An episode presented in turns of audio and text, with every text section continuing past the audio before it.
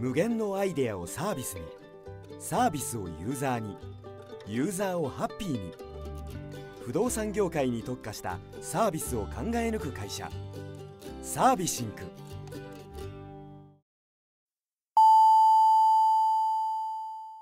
ウェブディレクションやってますラジオ。この番組は東京でウェブディレクターをしている名村がウェブディレクターとして思っていること感じていることをお伝えしているインターネットラジオです。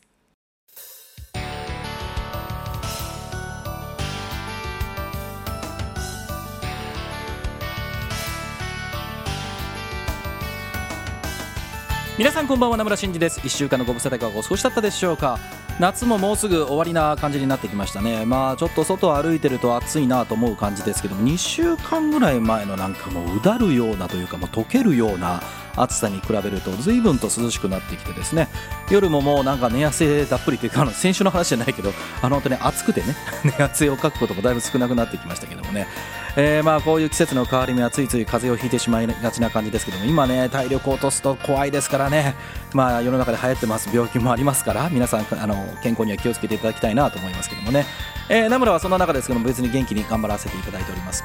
今日もおはがきいただいてますので早速読ませていただきたいと思います。えーとラジオネーム没ネタ供養の大僧正さんからいただきました。名村さんこんばんは。今だから言えるってわけではないのですが思い出のハガキです。学生時代の頃ですが僕の中ではとても印象に残っているアルバイトがあります。それは漫画家のアシスタント。雇ってくれたのは僕の大学の満研の OG でその直後にプロデビューした方でした。名前は伏せておきます。初めて先生の家に行って仕事をした時それはとても緊張しました。何せプロの漫画家の原稿にベタを塗ったりトーンを貼ったりするのは当然ながらやった経験がないし第一僕が手を入れた作品が雑誌に載ると思うとプレッシャーで手が震えました。先生はどうせ読み切りだから気楽にやってなどと言ってくれましたけどでもしばらくするといつの間にか自分の漫画を描くようにスイスイとベタが塗れるようになっていました。それにしてもプロの漫画家の絵って見ているだけで勉強になるし感心させられてしまいます。いろいろ話も聞けたし貴重な体験ができました。その後僕はプロにはなれなかったものの今でも絵を描くことは好きですしあの時のアシスタントをさせてもらったことは一生の宝物です。名村さんはこんなバイトしたよって経験ありますか？ではまたということでね、えー、おはがきいただきましたけどもね、えー、っと漫画家さんの、えー、アシスタントこれすごいアルバイトですね。僕にはもう全くできなさそうな感じですけども、えー、アルバイトに関してねこんなことやってたよっていう話をまた、えー、オープニング分けにしてみたいなと思います。というわけで今夜も30分名村についてこい。この番組は不動産業界特化のウェブ制作システム開発でおなじみのサービスシンクの提供でお送りいたしますはい。というわけで、えー、最初のオープニングのおはがきで、アルバイトどんなことしてましたかということですけどもね、えー、僕は多分そこそこした方じゃないですかね、アルバイトはね。何やったかな？学生時代でしょ？すごい貧乏学生。貧乏学生って言ったら怒られるか。あの、3年生かな？大学3年生から一人暮らしを始めていて、大学の学費以外は全部自分でやるから一人暮らしさせろっていう話をね、親に言いまして、えーえー、当時もう芝居の養成所にも行ってましたからね、その学費とかも自分で払ってましたけども、そうですね、もう暇あったらバイトしてましたね。で、あとこの仕事もしてたけど別にそんなに儲かってたわけではないしね。えー、めちゃめちゃ、うん、なんだろう、ウェブを作るのは好きでしたけど、別に事業としてね、すごい儲けるためにやってたわけじゃないので、えー、学生企業ってつもりでもなかったですから、なので、バイトもいっぱいやってましたね。何やったかな？えっ、ー、と、居酒屋さんが多分一番長かったですね。えー、っと、一つの居酒屋さんは3年間ぐらい、ホールも調理の方も両方やってましたし、そこのアルバイトのメンバーって、未だに、え、っと、ネットとかでも繋がってたりしますね。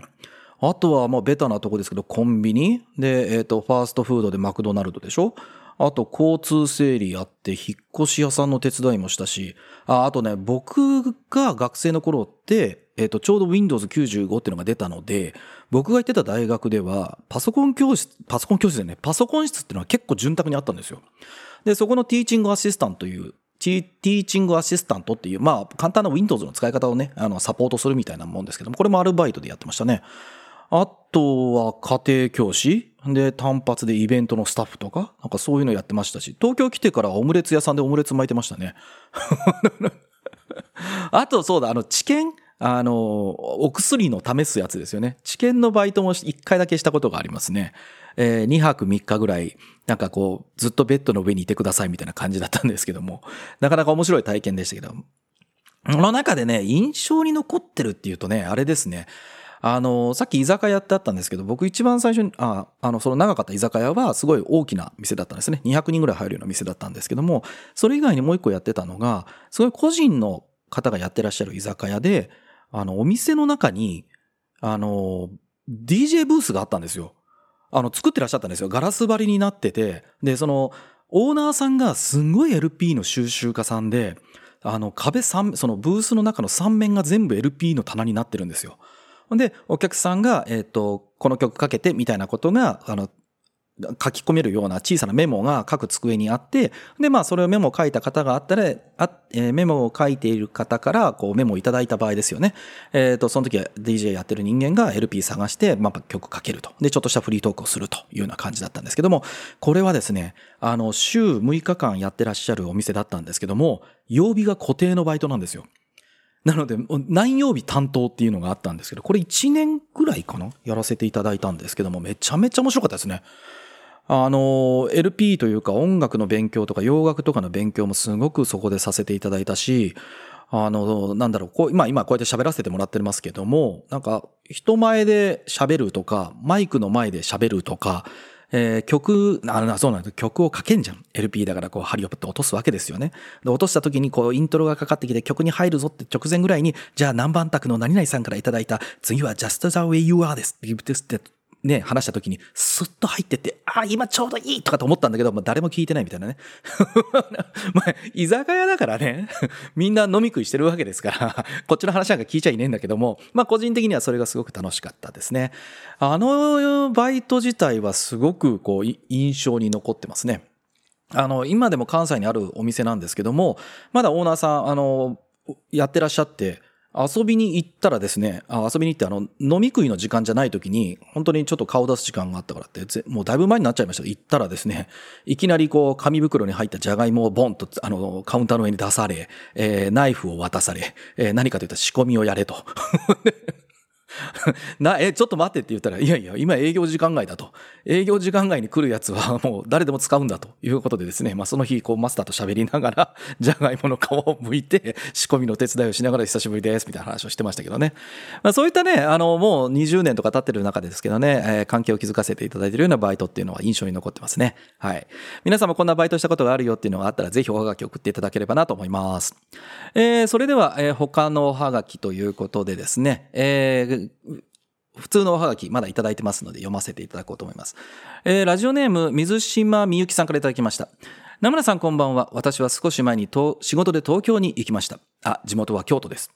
東京に行くのはこれで3度目なのですが、今回行くにあたって私はあることを実行しようと思っていました。それは、あの、色が濃くて味もすごく濃いらしい、関東のうどんを食べてみようということです。一緒にいた友達は一度それを食べて懲りたらしく、絶対やめといた方がいいよ、と断言までされていました。そんな嫌がる友人を無理やり連れて行き、付き合わせ、デパートのうどん屋に入って注文しました。そして待つこと数分、頼ん,、えー頼んだうどんがやってきました。ワクワクしてうどんの汁を見ると、噂よりずっと色が薄かったので、味は見かけより濃いんだろうな、と半分疑心暗鬼になりながら食べてみると、なんと味も薄く、関西の味と変わらなかったのです。えー、これってほんまに関東の噂のうどんと心の中で叫びながらふと見上げるとある看板があり、こう書いていました。当店では関西の薄味にしております。私はわざわざ地元のうどんを食べに来たんじゃないわよそれならそうと外のメニューのところに書いておけってんだ。この恨みを晴らすのも兼ねてまた東京に行くつもりです。生田さんどういうところで、どういうところに行ったらあの噂のうどんが食べられますか？ぜひ教えてください。こうなったら意地どすっていうことでね、書いてらっしゃいますけど。今東京でうどん食べると関西の薄味というかあの、えー薄口醤油を使ってるお出汁の方が絶対多いですよね僕もなんかあんま見ないもんな であの色が濃いっていうねあおおしあのつゆですよねの色が色が濃いって言うんだったら、まあ、うどんで食べるよりお蕎麦の方がままだいいと思いますね。で、あの、本当に黒かったっていうことで僕が驚愕したのを覚えているのはですね、あの、立ち食いそばのお店なんですけども、東京に六門そばっていうね、お店があるんですよ。いくつか確かあるはずですね。僕はお茶の水のあたりにあるお店に行ったことがあるんですけども、あの、まあ、あの、当時こっちに出てきてちょっといろいろ移動してる大中でお腹減ったなと思って、ああ、お蕎麦屋さんがあるぞと入ってね、えー、食べようと思ったんですけども、20年以上前、20年ぐらい前もっと前、え ?15 年ぐらい前かなえっと、東京来てからしばらく経って入った店だからね。で、えー、東京出てきてね、僕もなんかあの濃い蕎麦はとかって結構思ってたんですけども、この六文蕎麦は本当に黒かったですね。びっくりしました。で、あの、トッピングはね、あここはイカゲソ天っていうのがあるのですごくおすすめなんですけども、あの、なんでしょう、あの、プラスチックの、まあ、実際に作りはプラスチックのあの、丼あるじゃないですか。あれの下がですね、あの、おつゆを全部飲み干すと若干色がついてるんですよね。あの、多分漂白しないと取れないぐらいちゃんと、あの、醤油の色がついてるっていうぐらいなので、本当に濃かったんですけども、あれはもうびっくりしましたね。でもね、あれ不思議なんだけど、あの、関西の人間よ。これ聞いてる方の中でさ、関西の子いるかもしれないんだけど、関西の人間からすると、あの黒いつゆを見ると、どれだけ味が濃いんだとかと思うんですけど、実際食べてみると、めちゃめちゃ味が濃いとか、しょっぱいとかってわけじゃないんだよ。あのこっちの醤油が、あの、関西だと当然薄口醤油を使ってんだけど、薄口醤油も別に塩がちゃんと入ってたりするので、あの、しょっからいっちゃ辛いんだよね。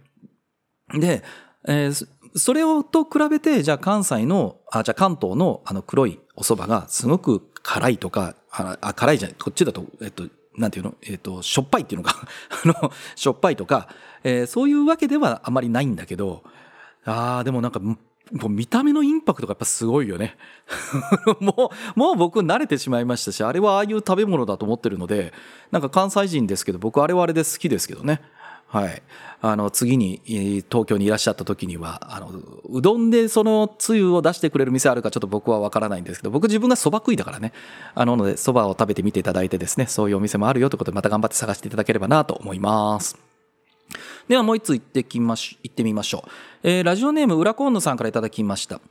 今でこそコーダーを名乗っていますが、本当にひょんなことでこの道に入ってしまった私。CSS 設計なんて知らずにコーディングしていた頃のお仕事が心の底から申し訳なく思い、申し訳なくて、次こそ良いお仕事で上書きができればと新しい仕事をいただくたびに頭がもげそうなぐらい手を動かし考えていますが反省ばかり。このお仕事辞めるまでその連続なんだろうなと思います。完璧はありませんね。ということでね、えー、お仕事に関するコメントをいただきました。いや、もうこれは僕もすごくよくわかりますよ。あのね、仕事ありがたいことに、仕事ね、仕事ありがたいことに長くやらせてもらいましたけど、いやもう、あの、仕事ね、なんだろう、勉強させていただいてるってことは言っちゃいけないと思うので、そういうつもりはないです。あの、その時持てる全力をやってるので、えー、ね、僕自身が勉強させてもらってますってお客さんには当然言えないわけですし、言うつもりもないんだけど、でもやっぱりまあ自分がね、経験を積んでいくと、ちょっと振り返った時には自分の仕事を見ると、あああれってこうできたのにな、ああいう風にできたのになっていうのをやっぱ思うことはいっぱいなので、まあこれはもうものづくりをしてる以上は、あのもう死ぬまでずっとこういうことなんじゃないかなと僕も思っておりますので、えー、裏コロナさんもぜひ頑張っていただいて、あの僕もね、えー、東京の隅っこの方でなんとか頑張ってますのでね、一緒に頑張っていきたいと思います。はい。えー、というわけでお便りのコーナーに行ってみましょう。はい、お便りのコーナーです。このコーナーでは、ポッドキャストの詳細にも記載しているウェブ上のおはがき投稿フォーム、ナムラのツイッターアカウントへの DM でいただきました、ウェブディレクション、ウェブ制作への疑問質問のおはがきにお答えさせていただいてます。えーと、それではどれにしようかな。これからいきましょう。ああ、これか。はい、これかって言ったら怒られるな。えーと、えー、ラジオネームサリエリさんからいただきました。名村さんこんばんは。突然ですが、ボトムアップ思考に対する自分の考えについて、名村さんがどう思うか聞いてみたいです。ボトムアップ思考に対する自分の理解として、できるだけ数多くの課題を書き出し、グルーピングを繰り返して真の答えを導くなのですが、ボトムアップ思考だけで真の答えにたどり着けたことがなく、大体後で的外れな答えだったと気づかされます。自分は普段ある程度課題を書き出した時点で仮説的に真の答えを設定し、裏取り作業としてボトムアップ思考を部分的に行ったりで、トップダウン思考とボトムアップ思考を並行して行うのが一番筋の良い答えにたどり着けるのですが、名村さんも同じでしょうか？ここまでの話で改善点やコメントがあればご意見頂戴できませんでしょうかということでね、おはがきをいただきました。思考法の話ですね。えー、ディレクターとしてまあそういったことは考えてたりするわけですけどもね。えーとまあ、あの改めてですけどボトムアップ思考って書いてらっしゃる通りで、えー、基本的にはあのいくつかのアイデアをもとにして、まあ、それをグルーピングしてまとめていって、まあ、それ自体に、えー、中見出しをつけてさらにまあ大きなところにね行くというものですね。えー、有名なところでは、えー、日本人の川北二郎さんですね、が作ってらっしゃった KJ 法で、えー、まとめていくということで、これがさっき書かれてらっしゃったグルーピングのっていう話の部分ですね。これは僕があのもう二十何年やってらやらせていただいてます、ディレクター育成講座でも実際にワークで取り入れてますね。で、ボトムアップ思考というか、まあ、さっき言った KJ 法だけで言いますと、これはどちらかというとブレストと一対になってたりしますね。えー、ブレストっていうのは基本的には発散法。KJ 法っていうのは収束法と呼ばれるものの一つになってますね。なので、えー、ボトムアップをするためにはまずアイディアが必要。アイディアを出すためには、まあ、ブレストをしましょう。ブレストの時にはカード法と言われるようなものもありますし、えー、いわゆるあの付箋とかにね、えー、こんなことやってみるあんなことやってみるけどわーっととりあえず書き出して、まあ、それをまとめていってということですね。でおっしゃってる通りでボトムアップ思考で、えー、と答えにたどり着くっていうのはずっと難しいなと僕も思ってたりします。えーと、実際にボトムアップ思考っていうのは確かにグルーピングをしていくんですけども答えのにたどり着ける一端にしか多分ならないと思うんですね。えーと、そのまとめていったものが本当にその答えの、えーと全部を表しているわけではなくて一部を表しているかもしれません。でそこには、えーと抜け漏れがまだあるかもしれないんですよね実際には。でさっきおっしゃったもう一つトップダウン思考というのはいわゆる目的を先に決めて、えーと、サリエリさんでおっしゃると,、えーと、どこだったかな、えーと、真の答えあ仮に、えー、仮説的に真の答えをってね、えー、はがきに書いていただいてますけども、そうですね。これは、あの、よく言うと、他の言葉で言うと、目的とか、イシューというような言い方をしてたりしますね。まあ、それを決めて、えー、それに対してこれが合ってるのか間違ってるのかっていうことで、えー、それを、えー、論理的に説明するためのファクト、えー、事実、そういったものを集めていって、あ、大丈夫じゃんみたいな感じですよね。で、まあ、これらの両方が多分必要なのは多分間違いないと思います。であとまあボトムアップ思考のことで言うならば、えっと、フレームワーク的にはあとピラミッドストラクチャーと呼ばれるようなものも、えー、ボトムアップ思考を、えー、補助するためのね、えー、フレームワークとして有名だったりしますけども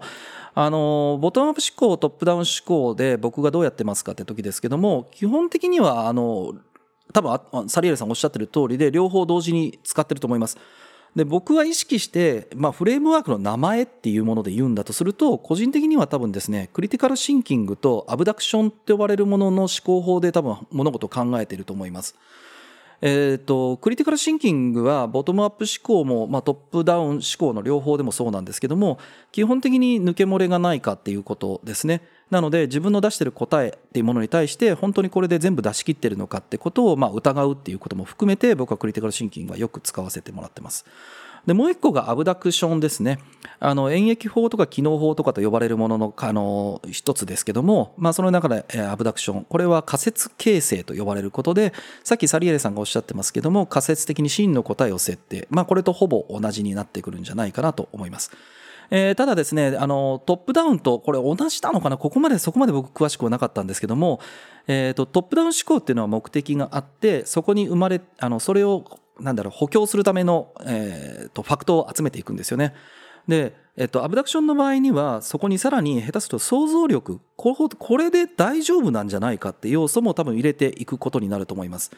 ですので、僕はやったことがないこと、えー、今までやったことはないことでも、えーと、過去のファクトとか他の人がやってた事実であるとか世の中に現れてるニュースそういったものでこう自分のこうファクトの部分を補強していっておそらくこれは真であるとか義である丸か×かみたいなとこだよね、えー、そこの部分がまあ8割以上この情報があって間違いになることはきっとないよなっていうことを、あのー、自分の中で導く方法が比較的好きなんですけども好きというか得意なのかな。で、それは何なんだろうって調べたこのアブダクションと呼ばれるものでした。えっ、ー、と、このアブダクションと呼ばれるものは特にシャーロック・ホームズが、あの、使っている考え方ですよというようなことですね。で、えっ、ー、と、クリティカルシンキングとかピラミッドストラクチャー、あと先に言っておっしゃってたボトムアップ思考とかトップダウン思考っていうのは比較的フレームワークとして使うことが、えっ、ー、と、やり方を学べばやることができると思います。ただ一方で、アブダクションは、あのですね、僕自分でなんとなく感じてることなんですけども、えっと、知識がかなりたくさんないと成立しなくなってくると思います。なので、えっと、本をたくさん読むであるとか、まあ、ニュースをたくさん見てるとか、えっと、そういった絶対に揺るぎがない事実、そこから想定される角度の高い情報と呼ばれるものがあの導き出されないと、アブダクションを形成するのが多分難しいと思います。なので、まあ、まとめ的に言うと、僕は個人的にはサリエスさんのおっしゃってらっしゃる両方同時が正解だと思います。で、えっ、と、大事に、あの、僕が言った方で言うと、クリティカルシンキングとアブダクションっていうことをしてるんですけども、その中で、自分の中ですごく大事になるのは、やっぱりベタなとこですけど、ミッシーになるかってことですよね。漏れなくダブりなくということですね。で、あともう一つ、あの、思考法というか最後の答えにたどり着くときに、えー、大事なのが、まあ、クリティカルシンキングにもそれは依存してくるところなんですけども、人の感情要素を否定しないこととか、受け入れることっていう部分はあります。あの、よくさ、普通に考えてこうじゃんとかってあるじゃないですか。こういう言い方をする人ね。まあ僕もしたりするかもしれませんけども。ただこの普通って誰にとって普通っていうのをまず疑うようにはしてるんですよね。これが僕が思ってる普通とか、まあ世間一般でいう普通が通じないって場合もありますし、これが仕事の場合には、その企業とか、その業種業態の中での普通当たり前っていうのがあるわけですね。なので、えっ、ー、と、自分がこれで大丈夫だよなと思ってるけど、これって本当に普通なのかなとか、まあ、お客、誰かと話をした時に、いやいや違うよっていう時に、なんで違うねんな。普通に考えたらこらみたいな話、こう、つい思ってしまうだろうなというのを、えー、否定、自分の中で抑え込むっていう意味を含めて、人の感情要素、相手の方がそれを受け入れられるかどうかっていう要素も、えっ、ー、と、多分正しい答えにたどり着くのにすごく重要なんじゃないかなと思っていますので、えっ、ー、と、それら、まあ、最終的にはミッシーになって人の感情要素を否定しなくて、あとは自分の得意なフレームワークを使えばいいんじゃないかなと思います。で、まあ、ボトムアップ思考だけでダメだというのは僕もかなり同意なので、えっ、ー、と、おっしゃってるトップダウン思考とボトムアップ思考を並行して行うのが、まあ、一番良いっていうことで自分の中に馴染んでらっしゃるんだったら、僕はそれでいいんじゃないかなと思いますよ。あの、さっき冒頭で言いましたけど、ボトムアップから始めていくと、えっと、真の答えのごく一部に対してものすごい時間をかけて、えー、さらにそこから最終的な導き出す結論がずれてしまうことがあるんですよね。なので、めちゃめちゃ考えたってあるんですけど、えっ、と、本当の答えのごく一部をすごく議論して深く考えて導き出さ、出そうとしているので、やっぱどっかずれてるとか抜け漏れが出てくるっていうことなので、えー、両方、えー、考えながら使っていただくのがいいんじゃないかなと思っております。はい。えー、サリエさん答えになってますでしょうかね。もし何か疑問があればまたおはがきいただければなと思います。では、えっ、ー、と、次のおはがきに行ってみましょう。えー、ラジオネーム水木ゆいさんからいただきました。これね、ごめんね、もう7月ぐらいのおはがきなんですけど、やっと読むことができました。えー、名村さんこんばんは。先日ツイッターのスペースで名村さんもフォローされてるもお母さんって方が営業について話をされてました。営業って私はもう全く自分に自信がなくて、だから制作会社にいるし、独立とか絶対無理って思ってます。そんなことを思っていたのですが、名村さんはそもそも学生時代から最初から独立されてますよね。当時学生だった中でどうやって営業されていたんですか？また今も営業ってどうされてるんでしょうか？おそらくお聞きしても私には怖くて独立は無理だと思っていますが、名村さんのご意見聞いてみたいですということでおはがきをいただきました。えーと、営業ね、これまあよく話に出るものだと思います。まあ独立したら間違いなく営業ね。あの、先週もね、そういう話をしたけどね、あの、デザイナーっていうわけじゃないよ、商売をするんだよって話を先週もちょっとしたような気がするんだけど、えっと、営業営業？営業、あ、まずね、営業を、なんだろ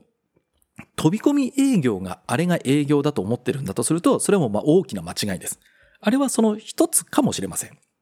で、僕も昔、あの、飛び込み営業したことあります。あの、したというか一番最初に勤めた会社でやったことがあるんだけど、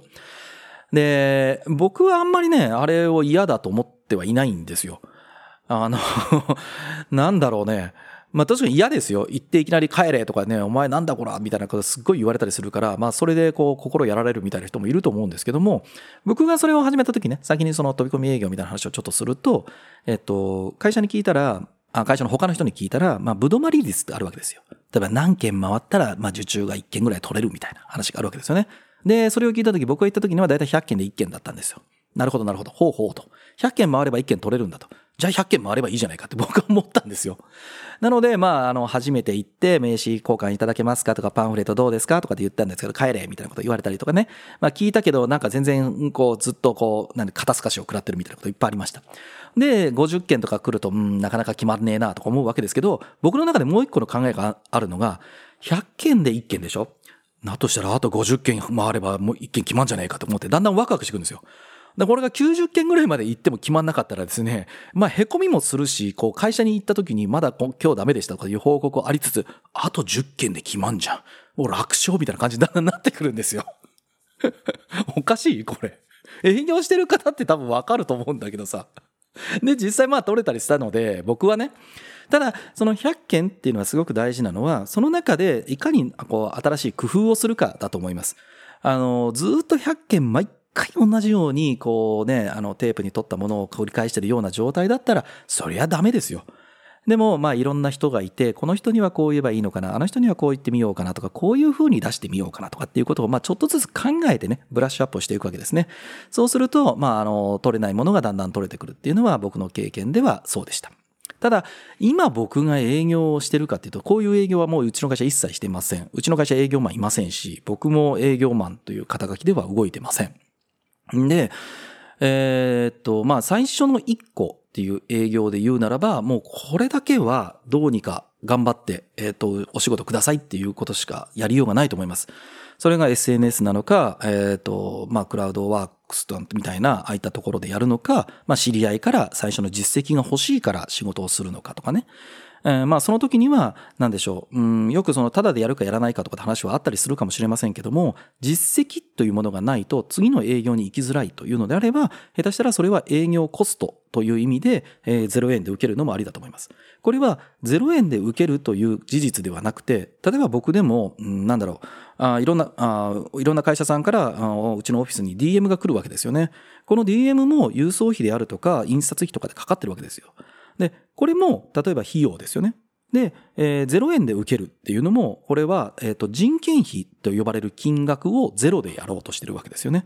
なので、えー、結果的には本当は10万の、えー、お金をもらってやるべきところを、まあ、えー、営業という側面で考えて0円でやる。えー、DM を送るのも、えっ、ー、と10、10人、わかんない、10人、100人でもいいや、100人に、えー、郵送をして印刷とかをやってたら、まあ、5000円かかりますとかっていう話を、じゃあ、それは、え、直接5000円の、え、儲けがあるわけじゃないけども、え、販路拡大とかっていうことで、まあ、払ってるわけですね。なので、この0円で受けるってこと自体が何のためなのかっていう目的があれば、僕は0円で受けるのも別にいいんじゃないかなと思います。で、そこからの営業っていうのは何ぞやっていうのであれば、もう一つは、そのご納品をしたお客様から、え、っと、次のリピートオーダーをいただく。仕事は僕はリピートをもらってからやっとなんぼざと思ってますからね。えっ、と、やっぱり最初に納品したものが、えっ、と、費用対効果があるとか、お客さんが価値を感じてくれなかったら次はないわけですよ。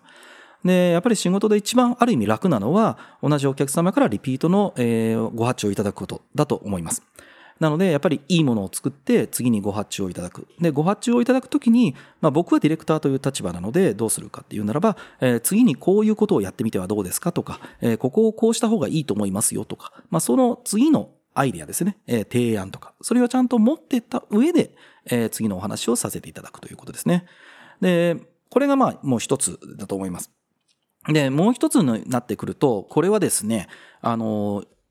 仕事という立場でお会いした人ですね。えー、まあ、え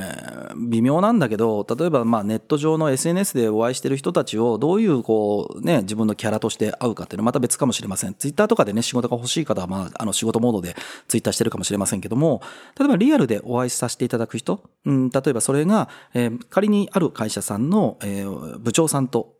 の仕事をしてました。で、その人とずっとやり取りをしていた時、ある時課長さんがいらっしゃったとか、若い担当さん、担当者さんがいらっしゃいました。その時に、この方とかにお会いした時に、自分が何ができますよとか、え、ー、と、自分がどんなことができますよってことをちゃんと伝えられるか、しかもそれが押し付けるような形ではなくて、やっぱり彼ら、彼女らの問題解決を前提にしたあのお話ができるかっていうと、要はこれ多分トークスキルの方に行くと思います。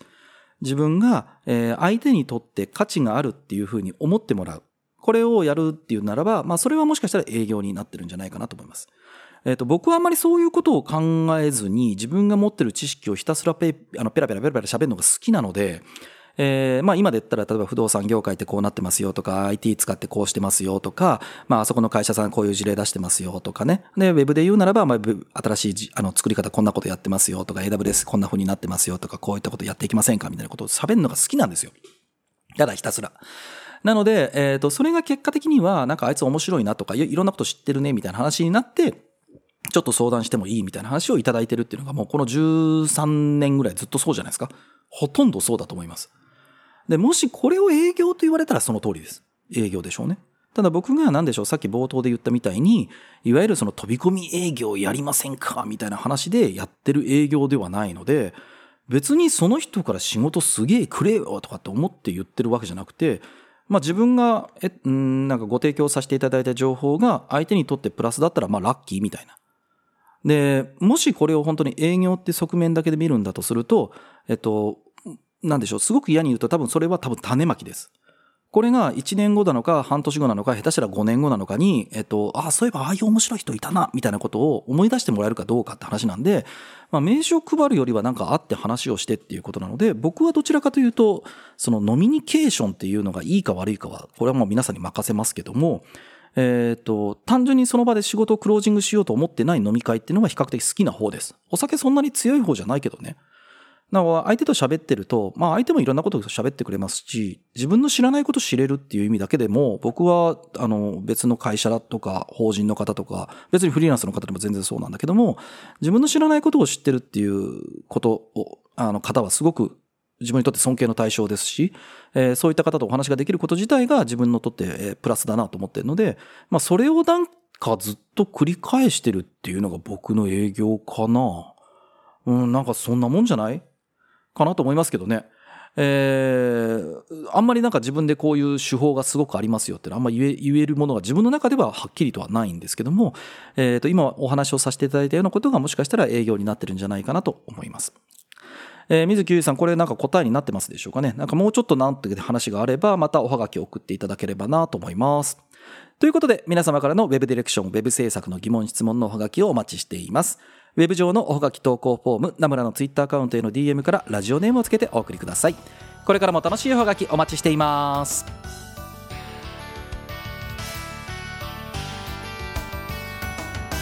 はい、というわけで今週もエンディングです。えーまあ途中いろんな、ね、お話をさせていただいたので、今日もカツカツの時間になってますけどもね、えー8月ももう終わりです。来週になったらもう9月になってしまいますけどもね、それが聞いたらもう秋になり、次に冬になりって形でもう今年あと4ヶ月ですよ。なんか、なんか年明けに、今年始まったぞって言ったのってつい最近な気がするんですけどね、もうこういうのを言い出すとおっさんなのかなと思いますけど、まあ十分おっさんですけどね。えー残り4ヶ月頑張って過ごしていきたいなと思っております。ということで、この番組では皆さんからのお便りたくさんお待ちしています。ウェブ上の大垣投稿フォーム、ナムラのツイッターアカウントへの DM からラジオネームをつけてお送りください。